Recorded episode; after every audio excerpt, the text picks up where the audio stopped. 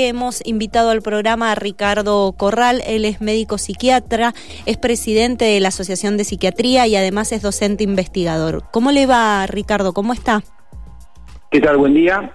Muchísimas ¿Cómo gracias. están ustedes? Bien, Saludos a toda la audiencia y los felicito por la introducción que hizo, Bueno. porque poner el tema este en, en- en la audiencia es algo muy importante justamente por la palabra que utilizó, que es la prevención. Este punto es el que nosotros tratamos de insistir mucho y ustedes son una, una herramienta fundamental en la transmisión de toda esta información. Sí, justamente ese, ese es uno de, de los, de los temas porque como que también vamos aprendiendo de, de a poco hablar de, de, ciertos, de ciertos temas, utilizarlos con los, con los términos correspondientes también porque tenemos que aprender que quien está enfrente eh, quizás padece al- alguno de los de, no sé si de llamarlos trastornos por ejemplo y por ahí utilizamos palabras que no son las las correctas. Entonces está bueno esta pedagogía y esta este trabajo que, que están haciendo ustedes y que a través de nosotros podemos comunicárselo a la a la audiencia. Y hablar de suicidio antes no se hablaba en los medios de comunicación del suicidio. Era algo que incluso nosotros como periodistas lo teníamos prohibido y sin embargo ahora podemos empezar a hablar de la prevención. ¿Cómo lo están viendo ustedes desde, desde la psiquiatría este tema? Bueno, eh, nuevamente la, la, felicito porque justamente eh, toda esta semana, desde la semana pasada que hubo una reunión regional de, de, comunicadores y periodistas, haciendo eco y fundamentalmente foco en lo que usted dice como que el tema de las palabras que se utilizan para hablar de los problemas de salud mental. Y dentro de eso, lo que nosotros insistimos particularmente sí. con este tema es eh, la prevención, porque lo que no se debería hablar o, o debería modificarse es eh, la idea romántica del suicidio, que es una de las cosas que hizo mucho daño porque hay cuestiones que tienen que ver con, la, con lo que llamamos conductas imitativas. Pero sí hablar de, de la tragedia que genera eso, del dolor que produce en las personas cercanas, amigos, familiares, uh -huh. y también a veces en los fallidos y el, el, el, tema del trauma, del trauma, del traumatismo y las secuelas que generan en la persona que falla en su intento. Es decir, que haciendo hincapié en eso para ver que es una situación de tragedia y no es una novela romántica como Romeo y Julieta. Eso es algo muy importante y es algo que eh, tenemos que hacer mucho foco para desestimar justamente esa situación. Y por otro lado, el tema es tener en claro que las personas que tienen este tipo de ideas de muerte o, de quitarse la vida, eh, la mayoría tienen algún problema de salud mental, más leve o más grave, pero que pueden llegar a, cometer este tipo de, conductas y eso requiere justamente una atención médica por un especialista, un médico especialista en psiquiatría, porque justamente son factores prevenibles. Aparte de eso, eh, también hay otro aspecto muy importante que en esto juegan ustedes un rol crucial también, que es promover la salud. En realidad una de las cosas es prevenir cuando hay enfermedad, cuando hay problemas, cuando hay conflictos, a través de un tratamiento, pero el otro aspecto muy importante para nuestra comunidad, para la sociedad en su conjunto, y donde tienen que estar implicados todos, ¿no? En este caso, bueno, ustedes, nosotros, los profesionales de la salud, pero también los funcionarios, los políticos, como política de Estado, más allá de las divisiones o, o colores políticos, todos deberían estar planificando una situación que permita que las personas tengan mejor salud. Y tener mejor salud es algo que implica promover la salud y lograr resolver las cuestiones básicas que necesita nuestra comunidad. Por eso también los factores de estrés, producto de cuestiones económicas, usted sí. habló de la pandemia, todo lo que trajo eso aparejado, es algo que eh, debería ser política de Estado para tratar de modificar, porque son factores modificables que influyen sobre las, el psiquismo de las personas y las conductas. Uh. Ahora, por ejemplo, eh, si nos metemos dentro de, la parte de la, de la prevención de, del suicidio, también estaba eso, eh, no sé, en la mente popular de decir, bueno, si va a decir que se va a suicidar, no se va a suicidar nada, déjalo. Eso como que la persona que se quiere suicidar eh, lo va a hacer directamente sin andar avisando. ¿Es tan así realmente? No, justamente, ese es uno de los mitos. En realidad, una persona que tiene ideas de muerte y perdió el deseo de vivir, ya hay un montón de señales. Lo que pasa es que primero puede pasar que uno lo desestime o que muchas personas lo que sucede es tienen una reacción contraria, de enojo, de malestar o de angustia, y entonces tratan de no escucharlo o de negarlo. Pero la, mayoría de las personas que tienen estas ideas vienen anticipando un gran malestar, un dolor para vivir, eh, una dificultad relacionada con su, su digamos, motivación para, para estar con vida y seguir con proyectos. Es decir, que hay señales siempre. Ese es el primer mito que hay que eh, sacar, ¿no? Que corregir. Y el otro también está es, bueno, fue una decisión. ¿Realmente es una decisión de las personas que, que, ya no tienen más deseo de, vivir, de quitarse la vida? Eh... Mire, para eso yo utilizo siempre una frase, incluso con mis pacientes. Sí. Tomar una decisión permanente para un problema transitorio. En general, las situaciones cuando se rescata a la persona o se evita que se cometa un suicidio, las personas después se modifican ese pensamiento dicen, bueno, menos mal que no me quité la vida, menos mal que no me maté. Porque en realidad eh, hay siempre una ambivalencia del querer vivir. Entonces la frase es esa, ¿no? Es una solución definitiva para un problema transitorio. Incluso las personas que tienen problemas más serios, siempre hay una posibilidad de aliviarlos y de mejorarlos. Entonces, eh, y en eso tiene que ver mucho también la solidaridad de la sociedad, por eso es tan importante y el reclamo que yo hago es a la sociedad en su conjunto, comunicadores, profesionales, pero fundamentalmente funcionarios y políticos para comprometerse en plantear y lograr desarrollar una sociedad mejor, más solidaria, donde pueda haber más respeto al prójimo eh, eh, y, y de alguna manera difundir más el amor entre todos y no como estas situaciones que a veces suceden que generan odio, resentimiento, que eso no es nada bueno tampoco a raíz de los acontecimientos de la semana pasada.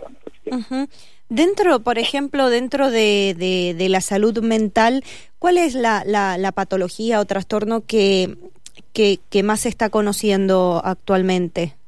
¿Tienen como estadísticas? Sí, vinculado con eso, yo ya le puedo eh, asegurar que hay, eh, es muy robusta la información que hay que la mayoría de las personas que intentan cometer suicidio, cometen suicidio, padecen un síndrome depresivo, un cuadro depresivo. Entonces esto es algo que es muy muy fuerte. Piense que eh, una de cada tres personas eh, eh, tiene riesgo de padecer algún cuadro depresivo o ansioso a lo largo de su vida, es decir, que es una, una, una enfermedad muy extendida en nuestra comunidad, en todo el mundo es esto, ¿no? Son datos de todo el mundo. El 30, más del 30% de la población en el mundo tiene riesgo o tiene ha tenido en algún momento eh, síntomas eh, depresivos y ansiosos. Entonces, eh, bueno, es una situación que ahora con la pandemia se vio un poco aumentado incluso y donde, bueno, las personas que tenían algún padecimiento por el hecho de discontinuar los tratamientos, nosotros tuvimos la, la, macana del tema de la, cuarentena muy larga, entonces mucha gente dejó los tratamientos. Eh, todo esto, digamos, para la comunidad lo importante de, decir también es que todo esto tiene solución, hay tratamientos que son muy eficaces, por eso yo eh, aprovecho esta oportunidad para su audiencia, si alguien está atravesando un mal momento, un momento difícil, con angustia, eh, que no dude en consultar a un médico especialista, a un psiquiatra, que lo va a saber orientar y ayudar, y no necesariamente esa orientación implica un tratamiento, muchas veces uno recibe una consulta y lo resuelve en ese momento, y a veces sí, bueno, si uno hace un diagnóstico de algo, hay tratamientos que son muy eficaces y que ayudan a que la persona vuelva a recuperar su naturalidad, eh, su normalidad en el sentido de la funcionalidad y que pueda volver a vivir de una manera más adecuada junto con toda su, su comunidad, ¿no? Qué complejo también algo que, mencionó recién acá en la Argentina, esta, esta constante crisis en la que estamos actualmente, estos idas, venidas, la situación económica, la inflación, tener dos, tres trabajos, eh, el justamente Eso es lo que nosotros decimos son factores modificables. Claro. Y ahí es responsable toda la sociedad y fundamentalmente los que tienen, eh, digamos, actividad de, funcionarios y, los políticos. Por eso es que yo siempre trato de, hacer un reclamo a toda la sociedad eh, desde el punto de vista de, los políticos, más allá de los partidos que, tengan, que tiene que tomar una, una acción en conjunto pensando en, la sociedad toda, ¿no? Dividida. Digamos, si uno habla para hablar en términos, yo hablo para los que quieren a, Cristina y los que quieren a Macri, en realidad uno tiene que hablar a los dos, y, y en realidad no tenemos que enojarnos o pelearnos porque alguien piensa distinto, porque si nosotros nos enojamos porque alguien piensa distinto, bueno, consideramos un enemigo que hay que destruir. Eso es un absurdo. Somos todos seres humanos. Fíjese que yo insisto con el punto donde hoy en día nadie discute discriminar por raza o por religión. Sin embargo, discriminamos por color político. Eso es un disparate. En realidad son personas como todos, seres humanos, donde si sacamos una radiografía vemos los mismos huesos, digamos, el mismo cráneo. Entonces eh, pasamos ahora a ser, eh, de alguna manera, por, usar un término, racistas políticos, donde, bueno, si alguien es de un partido es un enemigo. Fíjese que ha pasado en grupos de amigos que se han peleado, familias que se han discutido y se han separado.